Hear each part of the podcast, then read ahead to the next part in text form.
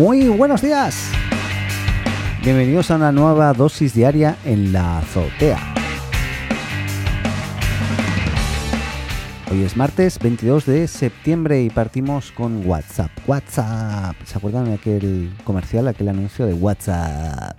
Pues bueno, WhatsApp en este caso, nada que ver con el comercial, eh, o al menos el WhatsApp del comercial. Bien, em, resulta que ayer comentábamos que ya está a portas de sacar su versión multidispositivo.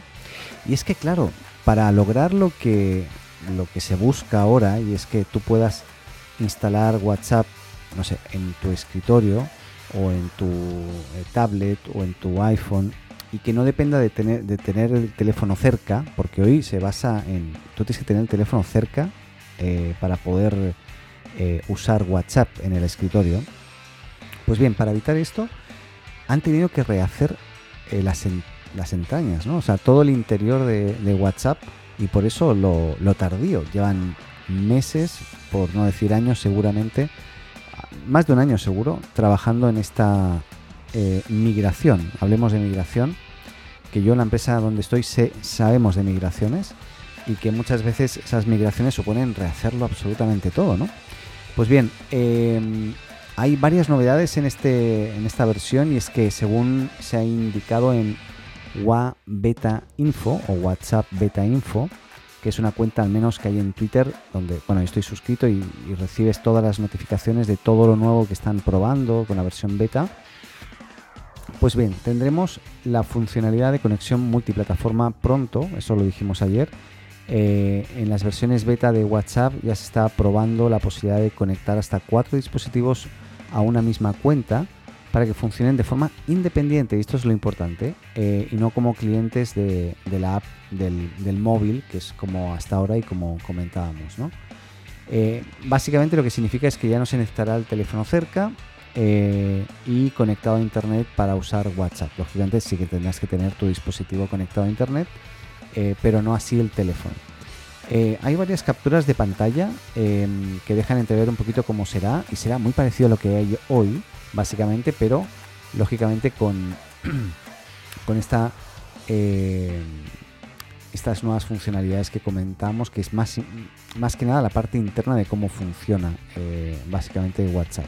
Así que nada, es algo que, que estamos muy muy pendientes. Yo soy, como digo, usuario bueno, estoy todo el día pegado al WhatsApp, así que, y no, porque quiera, ¿eh? pero, realmente es lo que, es lo que hay hoy, en día, así que nada, veremos cómo evoluciona. Y me reitero hoy la noticia porque básicamente, em, eh, como decía, no ha sido sencillo hacer esta, este cambio. Así como Telegram, no sé si alguno de ustedes ha usado Telegram, es un WhatsApp pero ruso, para el que no sepa absolutamente nada de Telegram y ya partió así, ¿no? Eh, tanto Telegram como el propio Instagram o Messenger Facebook ya partieron, no digo de forma correcta, pero sino eh, de forma descentralizada, de manera que no, requerías de usar tu, aplicación. En realidad eso de usar tu aplicación fue un invento para no tener que rehacer todo lo que tenían que hacer y como avanzarse un poco, ¿no? Y que tú pudieses usar WhatsApp desde el escritorio al menos sin necesidad de que ellos reescribiesen todo el código eh, de entrada, ¿no? Pero bueno, claramente alguien en una primera instancia no pensó en el éxito que podía tener WhatsApp y en lo que podía suceder si esto luego creciese y, y, quisieran este tipo de funcionalidades los usuarios. ¿no? Pero bueno, hablando de, crecimiento, el crecimiento de YouTube está clarísimo que es imparable. Y una cosa que, que sí que va a pasar, eh, no sé si habíais visto, bueno, la gente de YouTube eh, se filtra o se filtra el contenido, se analiza en base a algoritmos, eh, bots internos, que cuando tú subes un vídeo, pues este vídeo pasa por un, proceso de, revisión en base a algoritmos, en base a, básicamente robots ¿no? internamente que revisan el contenido que, sea y que entre dentro de los términos y condiciones de, uso del servicio de YouTube. ¿no? Pues bien, parece ser que YouTube volverá a usar moderadores humanos como parte de su estrategia para prevenir la desinformación, sobre todo, ya que si bien eh, el uso de personas se descartó, la plataforma se volcó, eh, como decían los algoritmos, para, moderar y filtrar todo el, contenido publicado en, YouTube, pero finalmente se dieron cuenta que no, no es efectivo, al menos los algoritmos existentes hoy. ¿no? Por tanto, en una entrevista con el Financial Times, Neil Mohan, que es gerente de producto de YouTube, dijo en uno de, perdón, que uno de los efectos negativos de la reducción de moderadores humanos fue el aumento de vídeos eliminados. Eso significaba que no sabían lo que había y que tenían que también eliminarlos porque no, no, no se controlaba bien y lógicamente también había muchas más quejas también de usuarios que provocaban finalmente que esos vídeos terminasen eliminados, cosa que cuando habían personas analizando, pues eso no sucedía tanto, ¿no? Pero bueno, para que se hagan una idea, eh, durante los meses de abril y junio eh, se eliminaron un total de 11,4 eh, millones de videos. Videos, lógicamente, que básicamente, según los robots, violaban las reglas de la plataforma, por lo que YouTube descartó, o perdón, restauró un total de 160.000 vídeos de, estos 11 millones que fueron borrados. Pero lógicamente no, no se soluciona el problema. Así que van a tener que descartar o dejar de usar la inteligencia artificial al menos durante un tiempo y, luego hasta que la mejoren y luego veamos qué hacen con, esa gente que está ahí eh, realizando este tipo de procesos. ¿no? Eh, cambiando de tema, hablando de Amazon, ¿qué tal Amazon? ¿Cómo está? Yo, la verdad, hace mucho tiempo no compro en Amazon porque no me, no me hace falta. siempre compro todo en Mercado Libre, la verdad, me funciona muy, muy bien. Eh, publicidad. Pero eh, lo que sí que está pasando en Brasil, de Brasil es la guerra, ¿no? No puedo decir mucho, pero es la guerra. Y eh, parece ser que se ha filtrado que Amazon estaría interesado en la compra de correos o correos de Brasil. y es que la, logística en el país es uno de los principales problemas. Eh, para que se haga una idea, eh, con sus algo más de 200 millones de habitantes, aún está muy verde en todo lo que es, por un lado, venta online y por otro lado, lo que es el envío. Además, por la ubicación de las ciudades, la distribución y cómo están, la verdad, se les, a Amazon se le está haciendo cuesta arriba. Y eh, nada, es, aparentemente algo que, están evaluando según se ha se ha nombrado por ahí. ¿no? Eh, para que se hagan una idea, eh, con apenas una facturación estimada de unos 253 millones de dólares, eh, Amazon ocuparía el puesto número 11, muy lejos del gran marketplace online brasileño Magazine Luisa y también Mercado Libre, entre otros, em, y cuyas, bueno, ventas de Magazine Luisa en este caso superan los 2 billones de dólares solamente en, en el ejercicio eh, pasado, en este caso.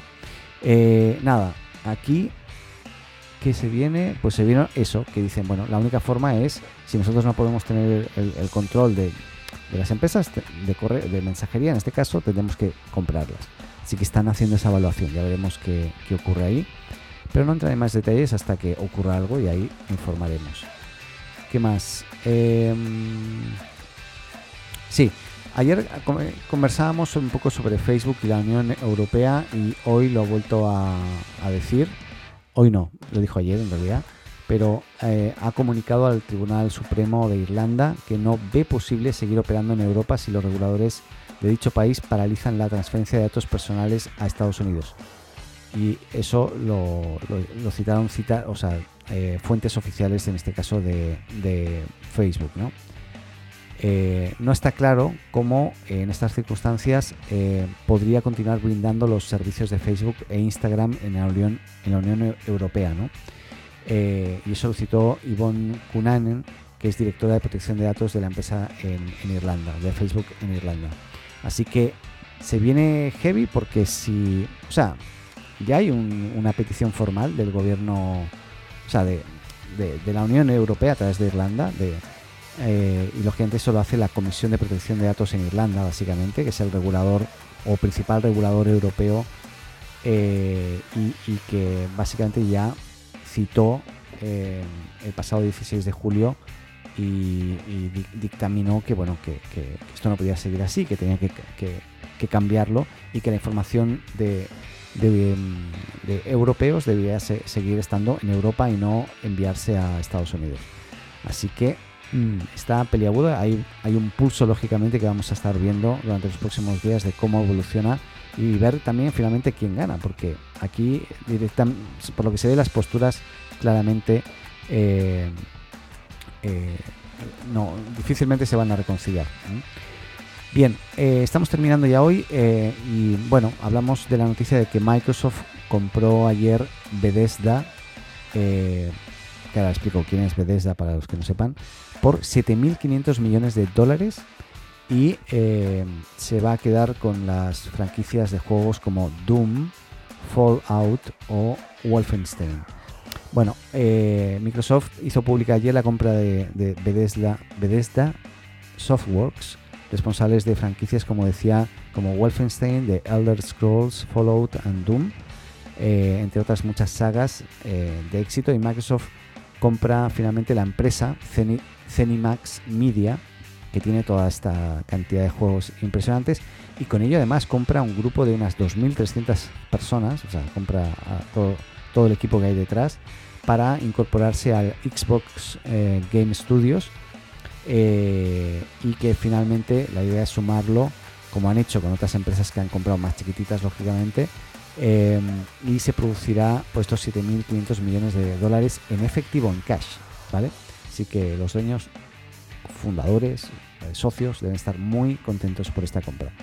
Em, nada, la idea es, lógicamente, ampliar el número de juegos eh, eh, únicos o exclusivos de, de Microsoft en este caso. Básicamente la intención, aunque no se ha hablado de exclusividades directamente, pero y tampoco de, acciones relativas a, la, cantidad de juegos infames que tiene Bethesda, es Bethesda, Bethesda, eh, bueno, eh, claramente la mejor forma de mejorar su cartera de exclusividades eh, en Game Pass de Microsoft es comprando juegos ¿no? y comprando básicamente las empresas que, producen estos juegos.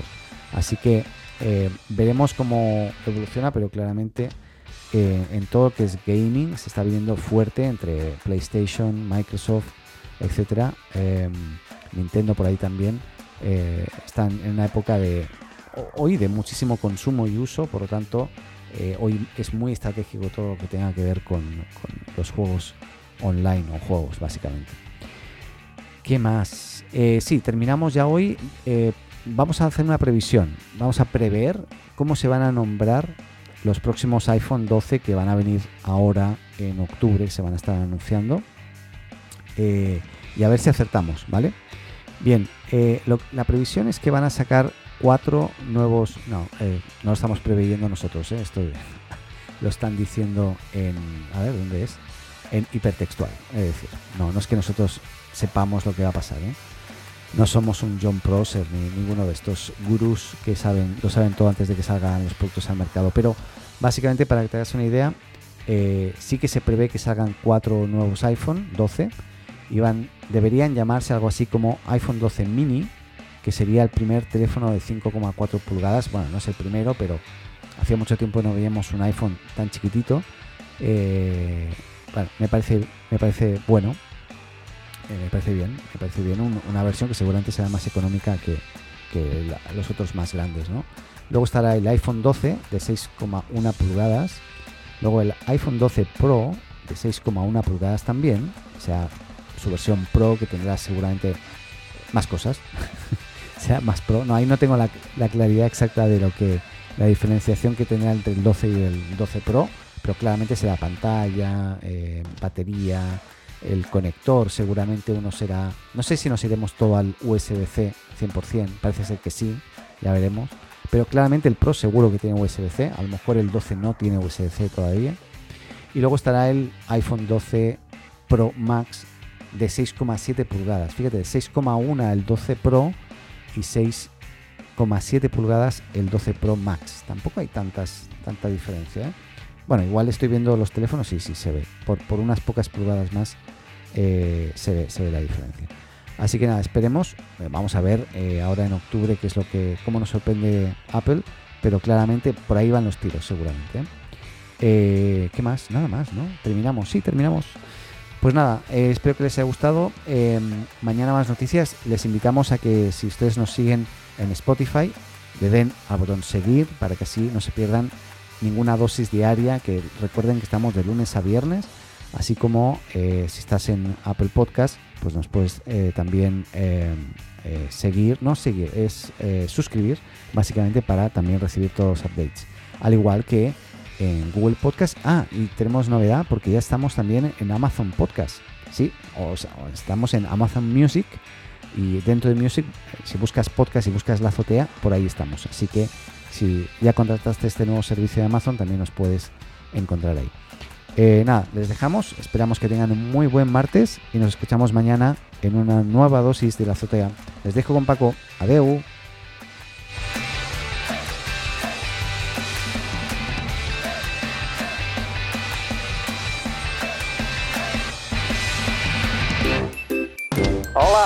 Llamo Paco. Si te gusta la azotea, síguenos y suscríbete en tu podcast amigo. Y recuerda, comparte con tus amigos, ah, y también con tu enemigo, ¿eh?